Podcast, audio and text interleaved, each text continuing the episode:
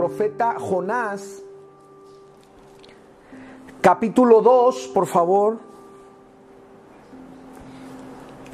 Dice así el verso 1, entonces oró Jonás a Jehová su Dios desde el vientre del pez y dijo, invoqué en mi angustia a Jehová y él me oyó, desde el seno del Seol clamé y mi voz oíste. Me echaste a lo profundo en medio de los mares y me rodeó la corriente y todas sus ondas y tus olas pasaron sobre mí. Entonces dije, dice la palabra, desechado soy de delante de tus ojos, mas aún veré tu santo templo. Qué hermoso deseo de este hombre.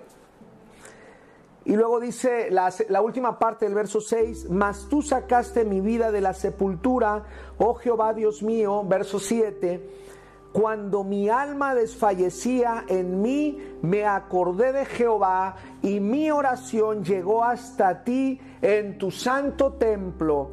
Los que siguen vanidades ilusorias, su misericordia abandonan, mas yo con voz de alabanza te ofreceré sacrificios, pagaré lo que prometí, las salvaciones de Jehová y mandó Jehová al pez y vomitó a Jonás en tierra. Amén. Quiero invitarte a que cierres tus ojos y oremos a Dios. Señor, en el nombre de Jesús, te bendecimos por cada familia que está en esta tarde con nosotros. Porque nos hemos dispuesto a escuchar tu palabra y a reflexionar, Señor, en lo que tú tienes para nosotros. Hoy queremos poner en nuestro corazón un clamor a ti, Señor el postrar nuestra vida delante de ti, porque necesitamos de tu ayuda, necesitamos de tu protección. En el nombre de Cristo Jesús. Amén y amén. Alguien escribió lo siguiente, hermanos. Pierde equilibrio quien rompe en gritos innecesariamente y también quien calla cuando debe romper su silencio. Hoy, en esta tarde, estamos llamados a mantener el equilibrio como creyentes y como cristianos. Tanto aquel hombre o mujer que sale corriendo y pierde el equilibrio y dice, Señor, ¿qué va a pasar con esta situación? Como aquella persona que se cruza de brazos y dice, no está pasando nada no está pasando nada y estamos bien, no, al contrario, yo estoy bien, mi familia está bien. Entonces creo que el equilibrio solamente lo puede dar Dios.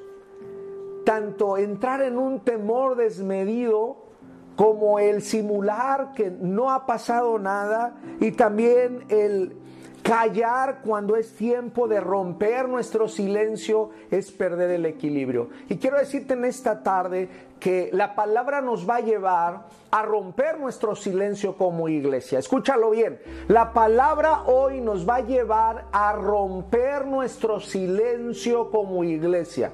Y cuando hablo de esto, estoy hablando es que no nos vamos a poner a gritar desde cada casa, nos vamos a poner a clamar y a postrar y a inclinar nuestro corazón delante de, del Señor y empezar a, a decirle que necesitamos de Él en el nombre de Jesús. Vamos a ver varias ilustraciones en la Biblia donde nos va a llevar la palabra eh, de la mano y nos va a ir sumergiendo en esta dinámica donde hombres y mujeres necesitados de Dios fueron ante su presencia y llevaron sus necesidades. Cada uno de ellos mostró su fragilidad y su humanidad como lo hizo Jonás. Y vamos a ver otros ejemplos más. Dios no está peleado en que usted muestre sus fragilidades y yo muestre nuestros temores. Pero lo que Él nos está animando es que rompamos el silencio y echemos mano del clamor, de la oración delante de Él en esta tarde. Qué importante es esto. ¿Qué hacemos cuando viene la tristeza, cuando viene la nostalgia, cuando viene la tormenta? ¿Qué hacemos? ¿Qué hace usted y qué hago yo? Y en esta tarde a mí me gustaría que reflexionáramos en esto. En enero de 1921, en Los Ángeles, California, de no sé cuántos ustedes conozcan la ciudad de Los Ángeles, pero en la calle que se llama Galeana, en Los Ángeles, California, vivía un hombre eh, llamado Vicente Mendoza.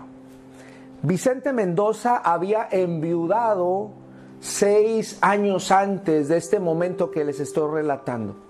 Se quedó con dos pequeños hijos. Y un día muy triste, él era creyente, iba a salir a trabajar y a dejar a sus pequeños en casa solitos.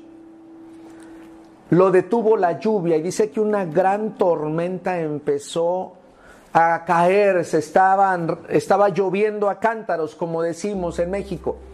Y empezó a caer lluvia y lluvia y lluvia de tal forma que ya no pudo hacer nada. Él necesitaba ingresos para llevar a su casa y mantener a sus dos pequeños y en el problema de dejarlos solos porque ellos eh, tenían que cuidarse solitos y él salir a trabajar. No pudo salir y tenía por ahí un piano viejo en su, en su sala y dice que empezó a tocar algunos acordes. Y entre lágrimas, nostalgia, dolor por la pérdida de su esposa de años atrás, empezó a componer un himno. Y es un himno que a mí me gustaría que usted lo escuchara, a ver si se siente eh, relacionado o se siente identificado con él. Este himno lo compusieron en enero de 1921 y lo compuso Vicente Mendoza. Y Vicente Mendoza, en medio de la tormenta, no, se, no empezó a quejarse en medio de la dificultad, no empezó a reclamarle a Dios por sus pérdidas, simplemente comenzó a sacar de su corazón una alabanza que ha sido de bendición para muchos de nosotros. Quiero que lo escuche en esta tarde.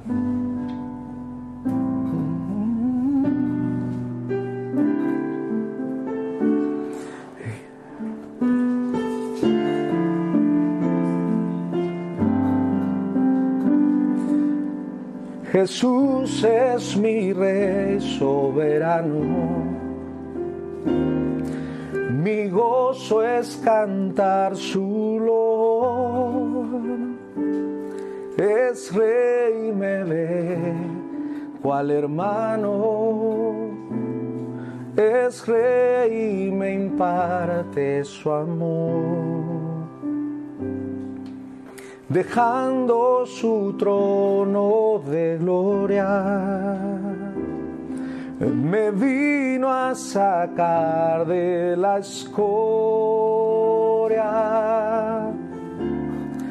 Yo soy feliz. Yo soy feliz por Jesús es mi amigo anhelado. En sombras o en luz siempre va. Paciente y humilde a mi lado. Ayuda y consuelo me da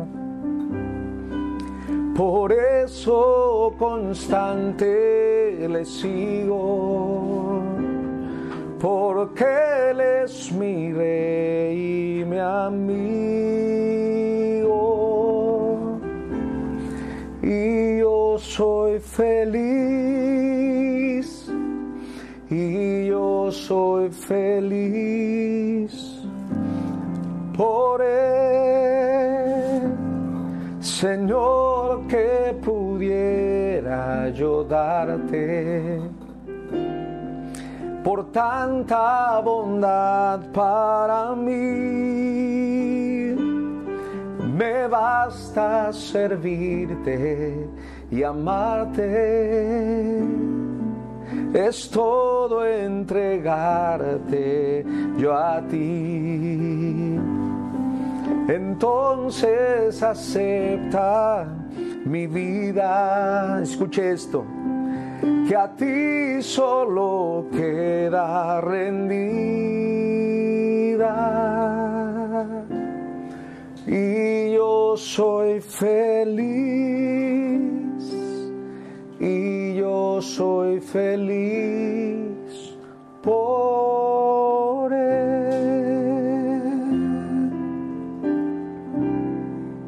Amén.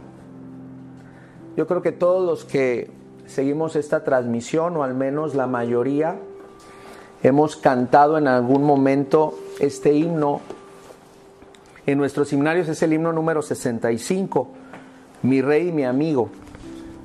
Cuando yo escuchaba la historia de, de este hombre, Vicente Mendoza, y si usted no me cree, vaya a su himnario, en el himno número 65, y ahí aparece el autor de este himno, y es Vicente Mendoza.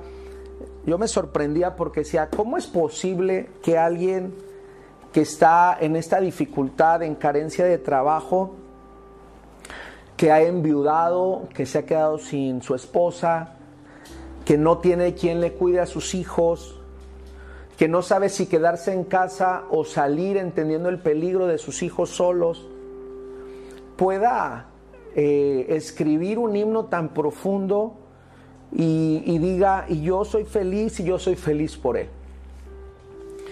Yo sé que en estos días no ha sido fácil, tomar ciertas decisiones en familia.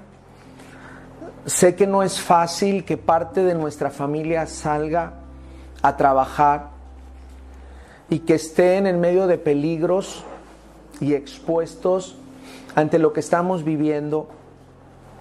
Sé que algunos en casa se han sentido mal de salud y eso nos inquieta. Sé que otros hemos tenido pérdidas a lo largo de estos días o estos últimos meses y eso nos llena tal vez de dolor. Pero si algo este hombre que escribió este himno hizo fue recordarnos que en Dios no solamente tenemos a alguien lejano, sino en nuestro Señor tenemos un rey que nos gobierna, que nos dirige y también tenemos un gran amigo, un amigo que nos acompaña en el camino, que está con nosotros que sabe cuando nos equivocamos, cuando tomamos malas decisiones, pero aún allí está abrazándonos. Jonás sabe que ha tomado decisiones no correctas, pero él desde su corazón se pone a cuentas con Dios, postra su corazón, postra su vida. Yo no sé si había el espacio suficiente para doblar su rodilla en medio de aquel gran pez. Alguien ha dicho que era una ballena. Yo no sé, solo la Biblia dice que era un gran pez. No sé si en medio de este gran pez Jonás dobló sus rodillas, se postró. Cuando la palabra habla de postrarse es poner la frente en el piso como un acto de completa humildad y rendición delante de quien se considera el Señor. Y en este caso, creo que usted y yo que estamos aquí hemos experimentado la fe, nuestra esperanza en Dios. Y, en esta tarde quiero decirte que Jonás se postró delante del Señor y uno de los versos más profundos dice, invoqué en mi angustia a Jehová y él me oyó. Si alguno de nosotros hemos estado angustiados, porque no sabemos qué sucede o qué va a pasar. Jonás no sabía si iba a salir de esa situación. Jonás permaneció completamente encerrado tres días y tres noches sin ver nada, sin ver luz. Y yo creo que fueron horas eternas para este hombre y estar ahí y, la palabra del Señor nos dice que empezó a clamar al Señor y él se sentía en la muerte, se sentía prácticamente desahuciado. Y el verso 7 dice, cuando desfallecía mi alma, me acordé de Jehová. Yo quiero invitarte en esta hora, amado hermano, hermana, joven que hoy nos ves, que tanto como quien escribió este himno, mi rey, mi amigo, tanto como lo hizo Jonás, acuérdate, por favor, de Jehová. En este tiempo es un tiempo propicio para acordarnos de Jehová y que nuestra oración llegue hasta lo profundo de el Señor, a lo profundo del corazón de Dios. Y yo te aseguro algo, que cuando nosotros oramos de corazón, cuando nosotros doblamos nuestra vida, nuestro corazón, yo no sé cuántos de nosotros hemos tenido la oportunidad de, tener una oración profunda y de clamar a Dios con lágrimas y, decirle, Señor, necesitamos de ti, necesitamos urgentemente de ti. Eh, Jonás así lo hizo, dice, mas yo con voz de alabanza te ofreceré sacrificios pagaré lo que prometí, las salvaciones de Jehová. Y cuando doblamos nuestro corazón, nuestra rodilla, porque tal vez yo te puedo decir, es que Dios solamente te va a escuchar si te doblas y doblas tus rodillas y te postras. Pero ¿qué de nuestros hermanos que están en el lecho de, de la enfermedad, están en una cama de hospital y no pueden doblar sus rodillas? ¿Acaso ellos no van a ser escuchados por Dios? Y yo creo que el humillar nuestra vida va mucho más allá. Si usted puede doblar su rodilla, doblar su corazón junto con sus rodillas, qué bueno. Pero si sus condiciones físicas no le permiten, yo no, yo, no, yo no quisiera que usted se quedara con esta idea de decir, bueno, hasta que yo esté de rodillas, el Señor me va a escuchar. Y usted está enfermo y usted está mal de su columna tal vez y no puede doblarse la, invitación en esta tarde es que usted doble su corazón, humille su rostro delante del Señor. Y entonces Dios va a actuar como lo hizo con, con Jonás y dice inmediatamente en el verso 10, y mandó Jehová al pez y vomitó a Jonás en tierra. Aquella situación para Jonás le sobrepasaba le cubría de tal forma que no tenía control sobre aquello que lo estaba envolviendo.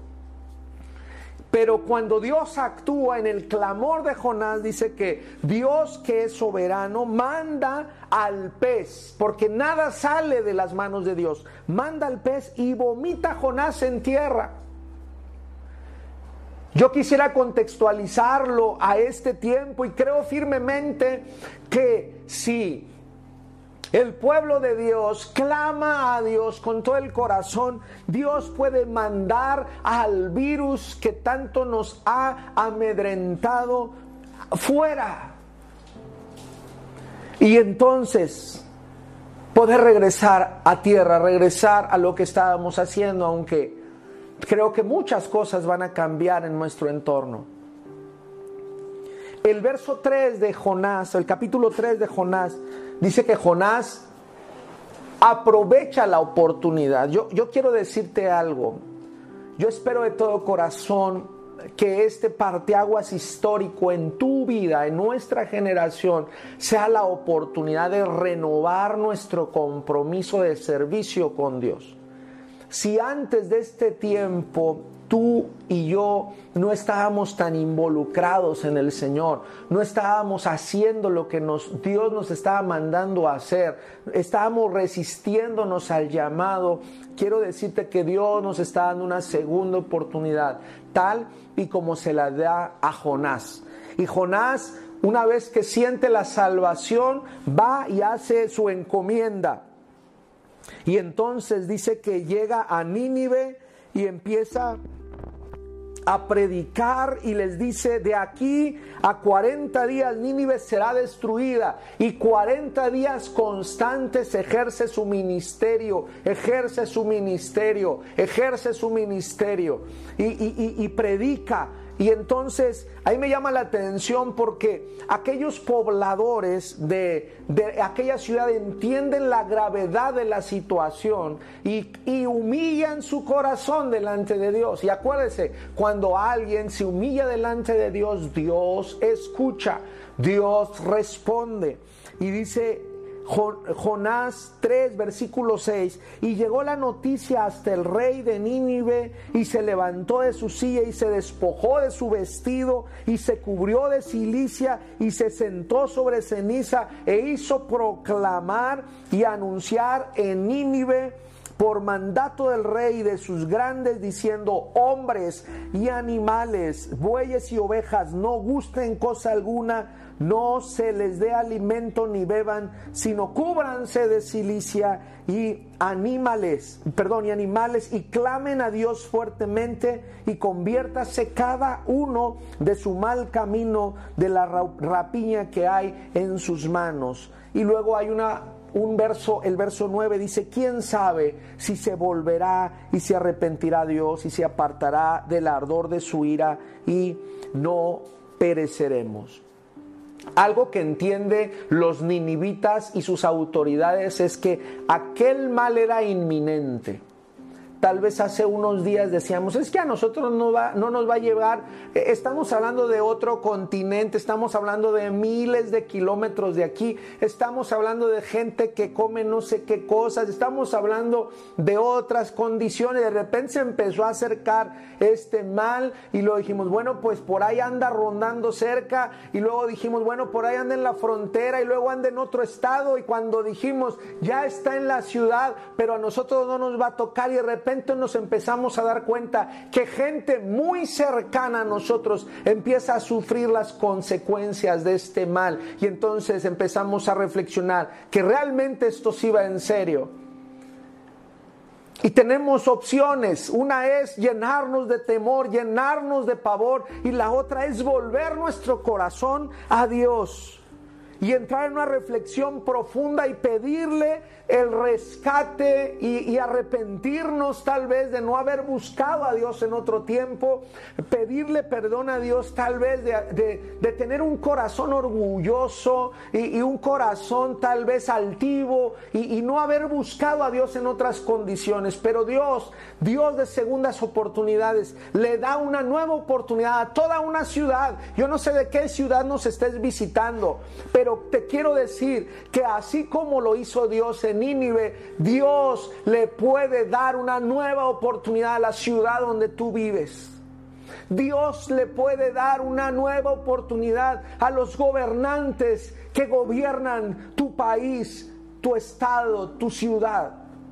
Dios le puede dar una nueva oportunidad a nuestra ciudad. Por la gracia de Dios estamos transmitiendo desde Monterrey, México. Yo anhelo de todo corazón que Dios nos dé una nueva oportunidad como iglesia. Tal vez no hemos hecho las cosas correctas. Y habría que confesar delante de Dios eso. Tal vez hemos sido una ciudad industrial que ha atropellado la ecología y, ha trastornado nuestro ecosistema y tal vez eh, eh, en el nombre del Señor esta sea la oportunidad de hacer cambios profundos. No sé cuáles sean los problemas de tu ciudad en los que vives, ciudades violentas que ahorita se están deteniendo y paralizando para darnos Dios una segunda oportunidad. Y qué bueno que tú y yo podemos en el nombre de Jesús pedir y clamar por nuestra ciudad, por nuestros gobernantes, por los que nos dirigen. Qué bendición fue que el mismo rey de Nínive entendió que Dios era el que los podía sacar adelante. Lo sigue haciendo hoy.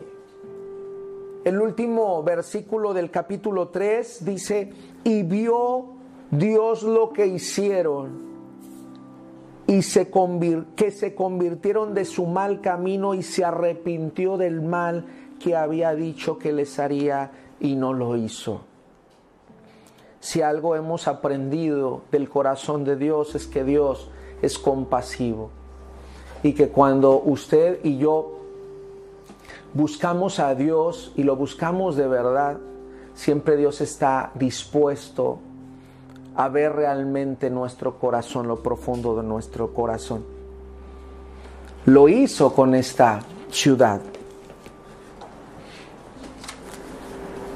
Rafael Díaz es un escritor, tiene su página en Facebook y quiero tomar un escrito que hizo hace unas horas o hace un par de días,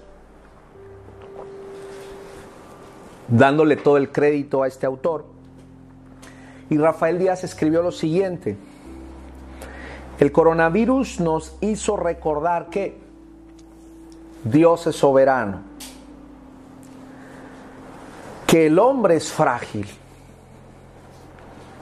que todos somos iguales, que orar es indispensable, que la Biblia tiene promesas. Hay algo que me llenó mi corazón y me quebrantó, que congregarse en el templo es un privilegio y que la familia es un tesoro. Yo quiero decirte algo. Esta situación por la cual estamos viviendo nos ha estado enseñando muchas cosas. Dios a través de estas circunstancias. Y quiero invitarte a que no desaproveches. Jonás no desaprovechó su aislamiento en un pez para tomar decisiones y compromisos y postrarse delante de Dios. Los ninivitas no, no desaprovecharon esta predicación de 40 días, donde todo lo que hicieron fue escuchar la palabra de Dios y luego entraron en un ayuno para poderse poner a cuentas con Dios. Y quiero ahora mencionar una historia del Nuevo Testamento y está en el Evangelio de Juan. Yo desearía que tú y yo no desperdiciáramos la oportunidad que Dios en su soberanía nos está dando en esta tarde, en este tiempo. Juan capítulo 11.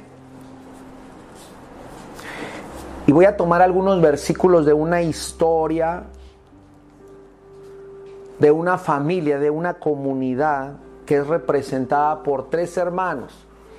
María, Marta y Lázaro. Son los tipos de comunidad o tipos de personas que había dentro de la iglesia en el tiempo de Juan en el que escribió.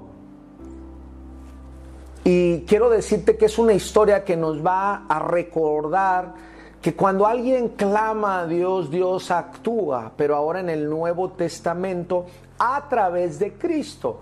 Y ahora podemos entender que nuestras plegarias, nuestras oraciones, cuando yo me postre delante de Dios, lo voy a poder hacer en el nombre de Cristo. Hay tres personajes aquí. Uno es Lázaro, que está enfermo, que no tiene voz, porque nunca lo escuchamos decir nada. Siempre lo vemos que se refieren a Él en tercera persona. Es una sección de la comunidad de fe que, está enferma, que está débil, que está siendo golpeada, está siendo marginada, está batallando con su, con su vida y, no termina de, de ir a la vida hasta que no se encuentra con Cristo. Otra parte de la comunidad o de la iglesia está representada por Marta, que siempre está afanosa, haciendo, sirviendo, pero tal vez a veces en ocasiones no atiende lo más importante, que es estar eh, a los pies del Señor, postrado delante de Dios y escuchando las palabras del Maestro.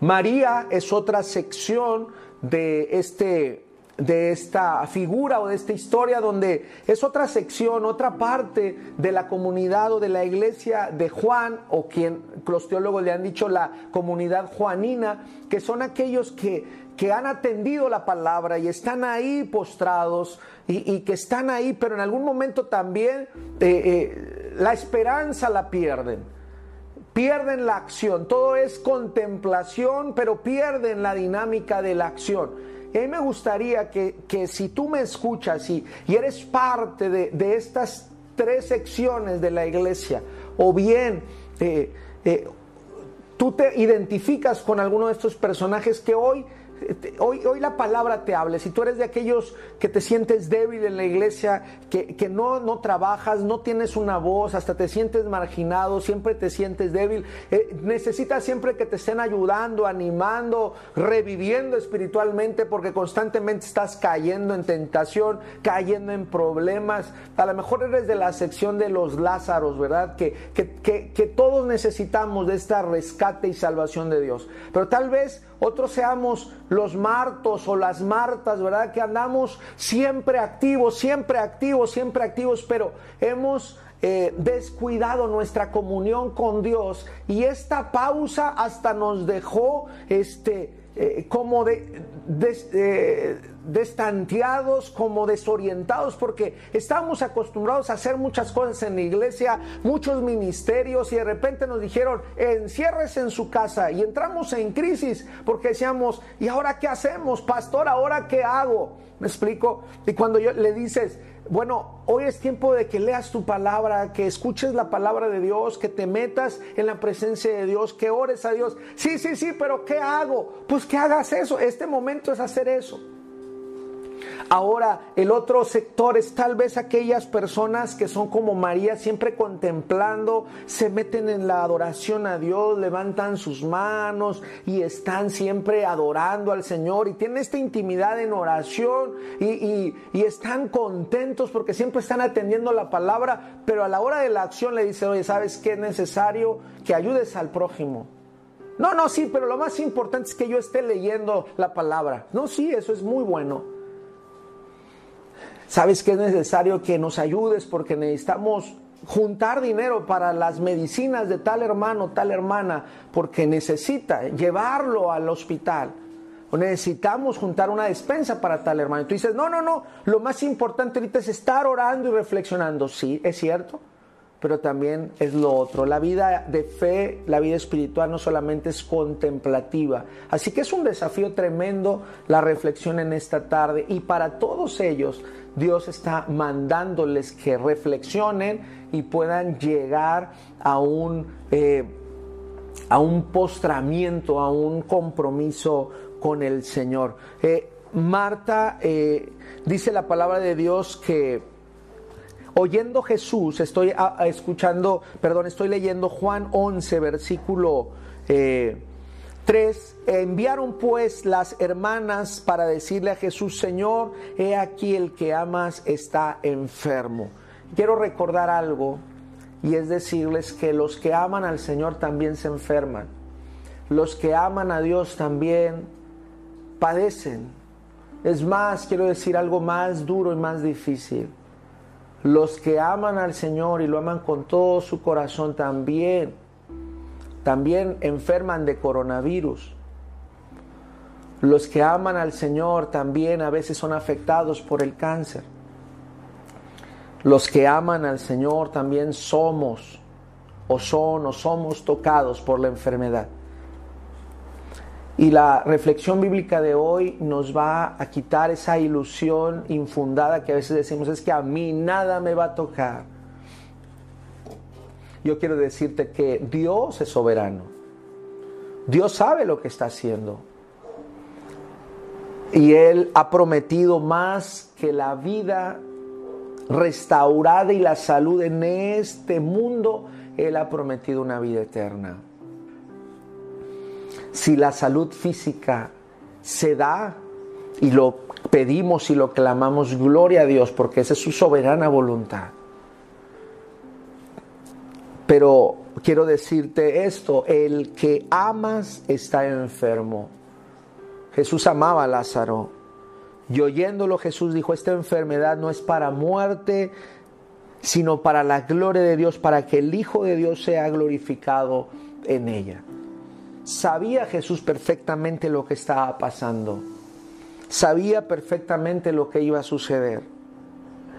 Y amaba Jesús a Marta y a su hermana y a Lázaro.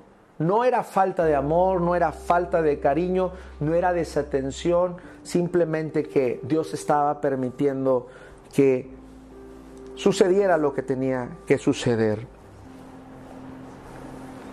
Verso 6, quiero que lo reflexiones y si lo quieres recalcar ahí. Cuando yo pues, que estaba enfermo, se quedó dos días más en el lugar donde estaba. Y quiero decirte que el retraso deliberado de Jesús tenía un propósito.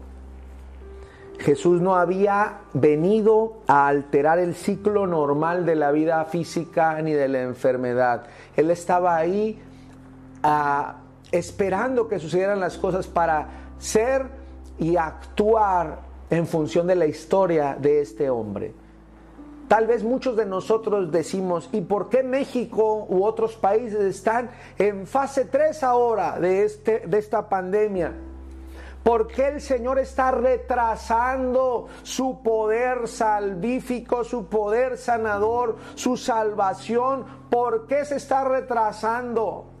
¿Qué está haciendo? ¿Qué está haciendo?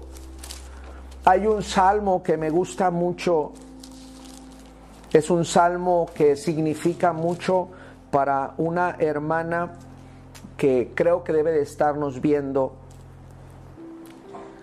y cuando ella estaba en enfermedad, este salmo, el Salmo 6, fue un salmo estandarte para su vida y la hermana que nos escucha sabe a qué me refiero. Salmo 6 dice, Jehová no me reprendas en tu enojo ni me castigues con tu ira.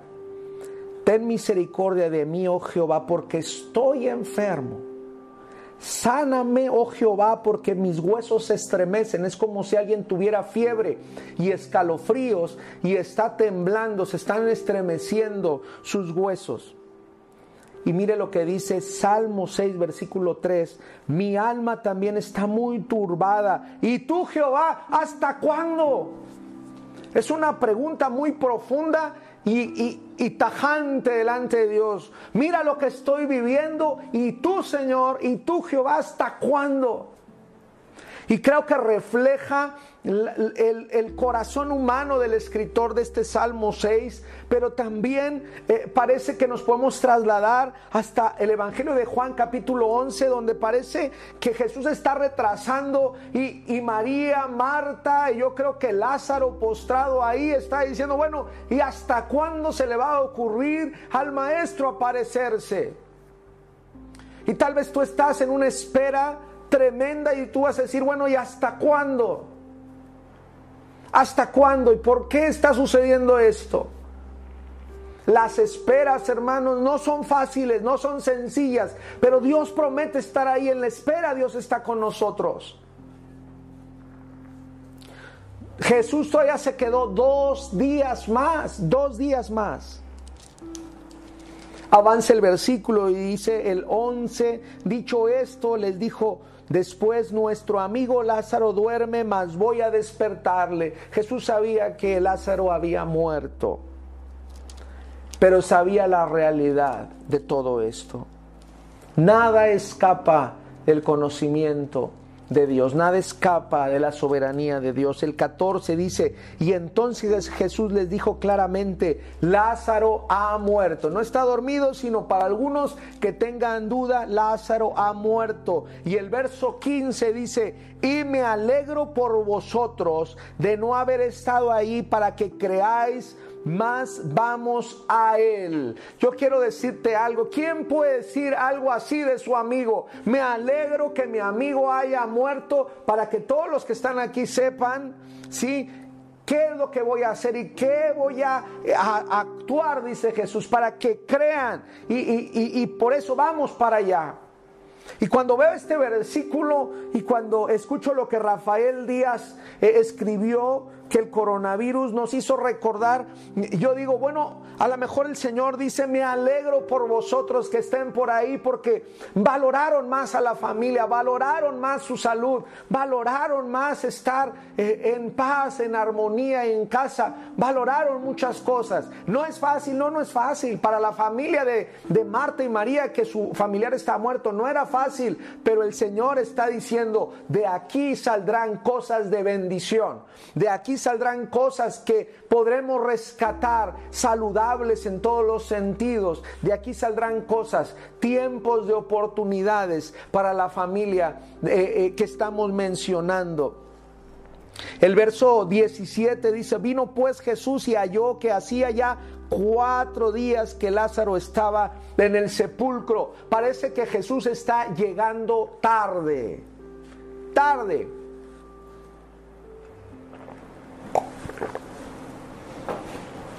Jesús está llegando al cuarto día cuando ya el cuerpo huele mal, o sea, cuando ya está muy descompuesto, cuando realmente ya no hay forma de revertir. Pero creo que Dios a veces nos permite llegar hasta este extremo para cuando veamos la salvación de Él, digamos, realmente solamente tú pudiste haber hecho esto, Señor. Solo tú pudiste haber hecho esto. Entonces bendiga a Dios por ello. Quiero que usted y yo nos demos cuenta de lo que hace Marta y luego lo que hace María y luego lo que hace Jesús y rescatamos esto. Cuando llega eh, Jesús, lo que hace Marta, dice, Marta cuando yo que Jesús venía salió a encontrarlo. Marta es aquella mujer dinámica que anda trabajando y haciendo cosas. Cuando sabe que viene Jesús, sale corriendo, le sale el encuentro y María se quedó en casa. Y Marta dijo a Jesús, Señor, si hubieras estado aquí, mi hermano no había muerto. No lo recibe con paz a ti, no lo recibe, qué bueno que estás aquí, no lo recibe con buenas palabras, sino lo recibe con un reproche. Lo recibe con un reproche. Lo recibe diciéndole, esto, Señor, no nos hubiera pasado si tú no estuvieras, si hubieras estado con nosotros. Y yo no sé cuántos de nosotros estemos reprochándole a Dios esto. Padre, ¿qué está pasando? Señor, ¿qué está sucediendo? Nos tienes olvidados. Mira, me estoy quedando sin empleo. Ya nos dijeron que la próxima semana va a haber reajustes. O ya me quedé sin empleo. Señor, y luego la otra parte, Señor, me hacen ir a mi trabajo y mira, estoy expuesto o estoy expuesta. Y entonces estamos en esta, en sin número de comentarios que son sumamente válidos, hermano. Yo no estoy diciendo que no sean válidos. Había un dolor profundo en el corazón de Marta, su hermano, único hermano. ¿Sí? Estaba había muerto. Entonces, cuando ve ahí a Jesús, le recrimina su retardo. Te tardaste, por eso mi hermano está muerto. Mi hermano está muerto. Y yo no sé cómo usted se imagina que debamos de allegarnos delante de Dios. Quiero decirte o decirte en esta tarde que tenemos una herramienta preciosa que es la oración. Pero si tú estos días has estado orando a Dios con puros reclamos y con puros reproches, eh, eh, yo creo que sería bueno que replanteáramos nuestra plegaria y pudiéramos postrarnos delante de Dios de la mejor forma. Y pedís, dice Santiago, y no recibís porque pedís mal.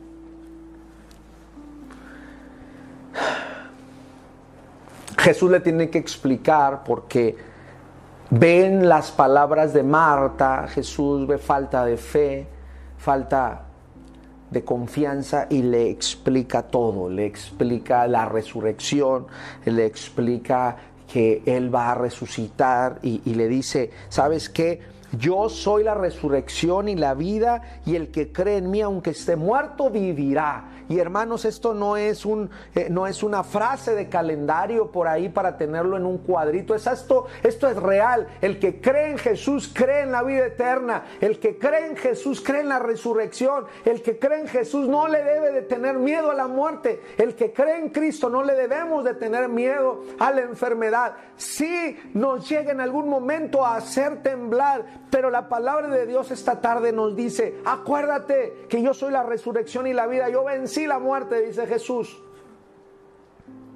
Yo vencí la muerte, soy más que victorioso, dice la palabra del Señor.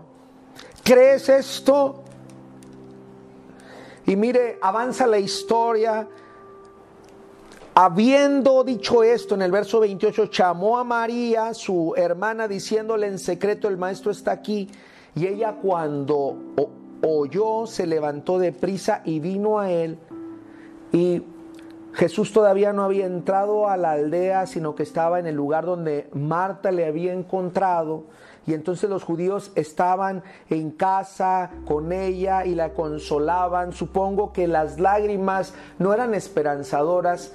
eh, María había perdido la fe, María había perdido la esperanza, estaba llorando, estaba profundamente dolida, eh, estaba en su duelo, había salido y le siguieron y, y, pensaron que iba al sepulcro a llorar.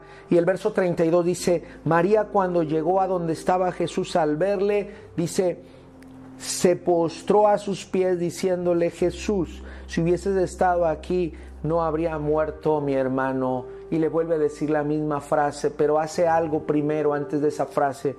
Dice que al verle se postró a sus pies. Y entonces el verso 33 dice, al verla llorando y a los judíos que la acompañaban también llorando, se estremeció y se conmovió. Si hay algo que puede hacer conmover el corazón de Dios y estremecer a Dios, es un corazón humillado, un corazón que está suplicando, un corazón abierto, pero que no viene con, con reproches, sino viene y se postra delante de Dios y delante de Él y le externa todo su pesar. Jesús entonces solamente dice, la ve, no le contesta absolutamente nada, solamente la ve y dice que se estremece y yo creo que si tú estás enfermo, si tú estás pasando por dolor, usted hermano o hermana está pasando por quebranto en su cuerpo o alguien en su casa, quiero decirle, y si usted dobla sus rodillas esta, esta tarde, yo quiero decirte que se estremece el corazón de Dios, se estremece el corazón de Dios y el Señor... Eh, Dice que se conmueve por sus hijos e hijas que están en dolor. Y entonces el Señor le dice, ¿dónde le pusiste? Y le dijeron, ven y ve. Y entonces Jesús lloró. Es un, es un verso tan corto, pero dice tanto que siempre Jesús está sintiendo el dolor de sus hijos, de sus hijas, de sus amigos, de sus amigas. Ya no los llamaré mis discípulos, los llamaré mis amigos. Y se acuerda del himno que cantamos al principio, mi rey y mi amigo. Y creo que cuando usted como amigo de Dios está pasando por dificultad, el Señor se conmueve, el Señor se siente triste junto con usted, lo fortalece y lo bendice. Y quiero decirle que Jesús nunca va a dejar a un amigo solo o una amiga sola, una amiga de Jesús o un amigo de Jesús. Así que quiero invitarle a que podamos aprender de esta reflexión en esta tarde. Si algunos Lázaros se encuentran escuchándonos, porque se encuentran débiles, se encuentran enfermos, ni siquiera pueden levantar una oración porque se sienten muy mal, quiero decirle que ya la salvación va en camino. Tal vez tú sientas que ya se retrasó, pero el Señor está a punto de hacer la obra en tu vida. Créelo, si tú te sientes débil y muy desanimado espiritualmente, también el Señor viene a rescatarte y Él no viene a reprocharte, porque, porque Jesús no le reprocha nada a nadie si tú te sientes como Marta, que te sientes fuera de lugar porque no te sientes, llevabas una vida tan activa que ahorita te pusieron el stop el rojo en el, en, el, en el semáforo y, te sientes con él. Así como cuando van los carros a hacer arrancones y aceleras el carro y no hayas ni en qué momento este, salir corriendo y, te sientes mal y te sientes en angustia porque estás acostumbrado a un ritmo de trabajo tal que, este, que hasta le has recriminado a Dios y le has dicho, bueno Señor, bueno, ¿hasta cuándo? Porque yo ya quiero seguirle con mi ritmo. Dios te dice, hey, Hoy es un tiempo de entrar ¿sí? en reflexión conmigo. Ven y estemos a cuentas, dice el Señor. Ven, vamos a platicar. Hoy quiero que vengas y que, que tal vez ese, ese, eso que tú sientes yo pueda tranquilizarlo. Pero también si María, como María, algunos de nosotros nos sentimos, que tal vez en algún momento Hemos solamente contemplado al Señor y en la hora de la verdad parece que nuestra fe se cayó. Hoy también podemos venir a los pies del Señor y decirle, Señor, ven y levántame en el nombre de Jesús. Me postro delante de ti porque necesito de tu ayuda, necesito de tu sustento y que tu gracia y tu poder esté con nosotros. Y Deseo, hermanos, de todo corazón que el Señor nos sostenga. El Señor es no solamente nuestro Rey, sino es nuestro amigo y Él promete estar con nosotros todos los días. Este, esta ha sido la palabra en esta tarde y ore conmigo para hacer un llamado en esta hora. Si usted está en su casa y, y necesita este tiempo de postrarse delante del Señor, quiero decirle algo. Todas las historias en la Biblia, en los Evangelios, cuando una persona estaba desesperada, Jairo, por ejemplo, fue desesperado por la situación de su familia y se postró delante del Señor, Dios, Jesucristo lo atendió.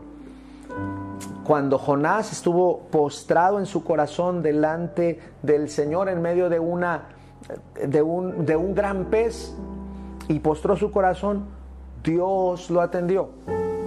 Los ninivitas y su rey cuando estaban queriendo ponerse a cuentas con el Señor, y hasta llegaron al ayuno y al arrepentirse y pusieron a los niños y a los animales, a las bestias a ayunar como un eh, mensaje de arrepentimiento nacional, Dios los escuchó.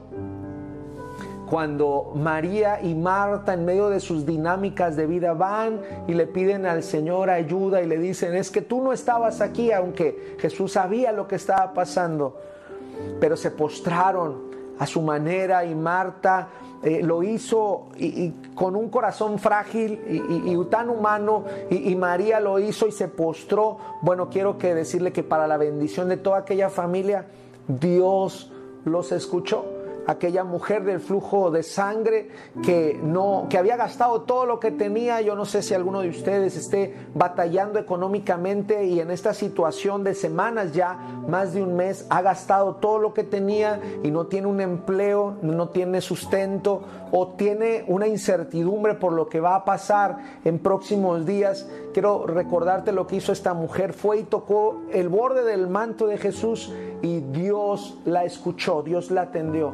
Así que todas tus necesidades te invito que en esta hora tú las pongas delante del Señor y oremos a Dios.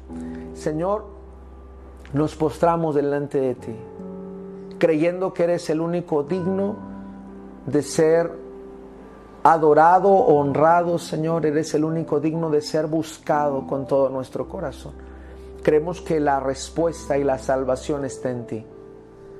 Señor, perdona nuestros reproches, perdona nuestra humanidad, perdona tal vez, Señor, nuestros reclamos, perdona nuestra falta de fe, pero tú, Señor, sabes, Señor, que estamos en medio tal vez del dolor, de la incertidumbre, y tú vienes, Señor, a abrazarnos aquí delante de ti.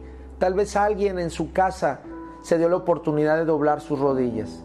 Tal vez alguien en otra ciudad, Señor, en otro lugar, se dio la oportunidad en esta oración de doblar sus rodillas y, y, de esta forma orar delante de ti, decir cuánto te necesitamos, Señor.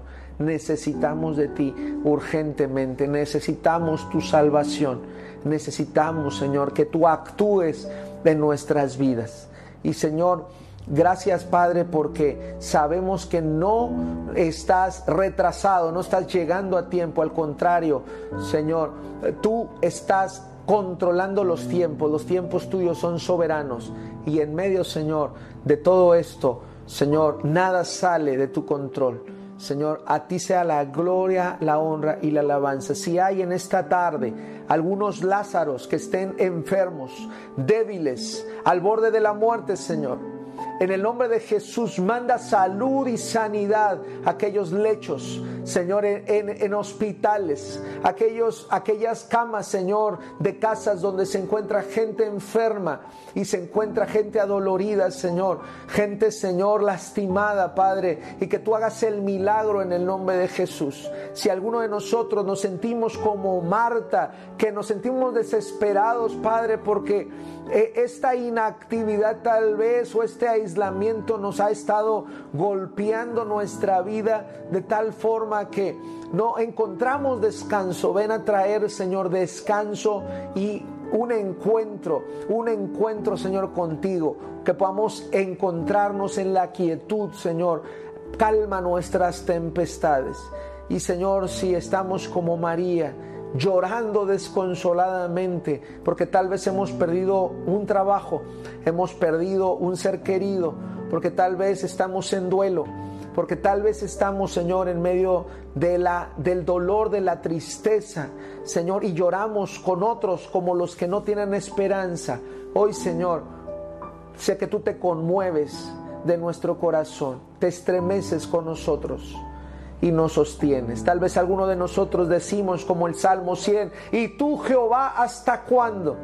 Señor, en el nombre de Jesús, te pedimos, Padre, que conforme a tus misericordias, tus riquezas en gloria en Cristo Jesús, puedas, Señor, voltearnos a ver.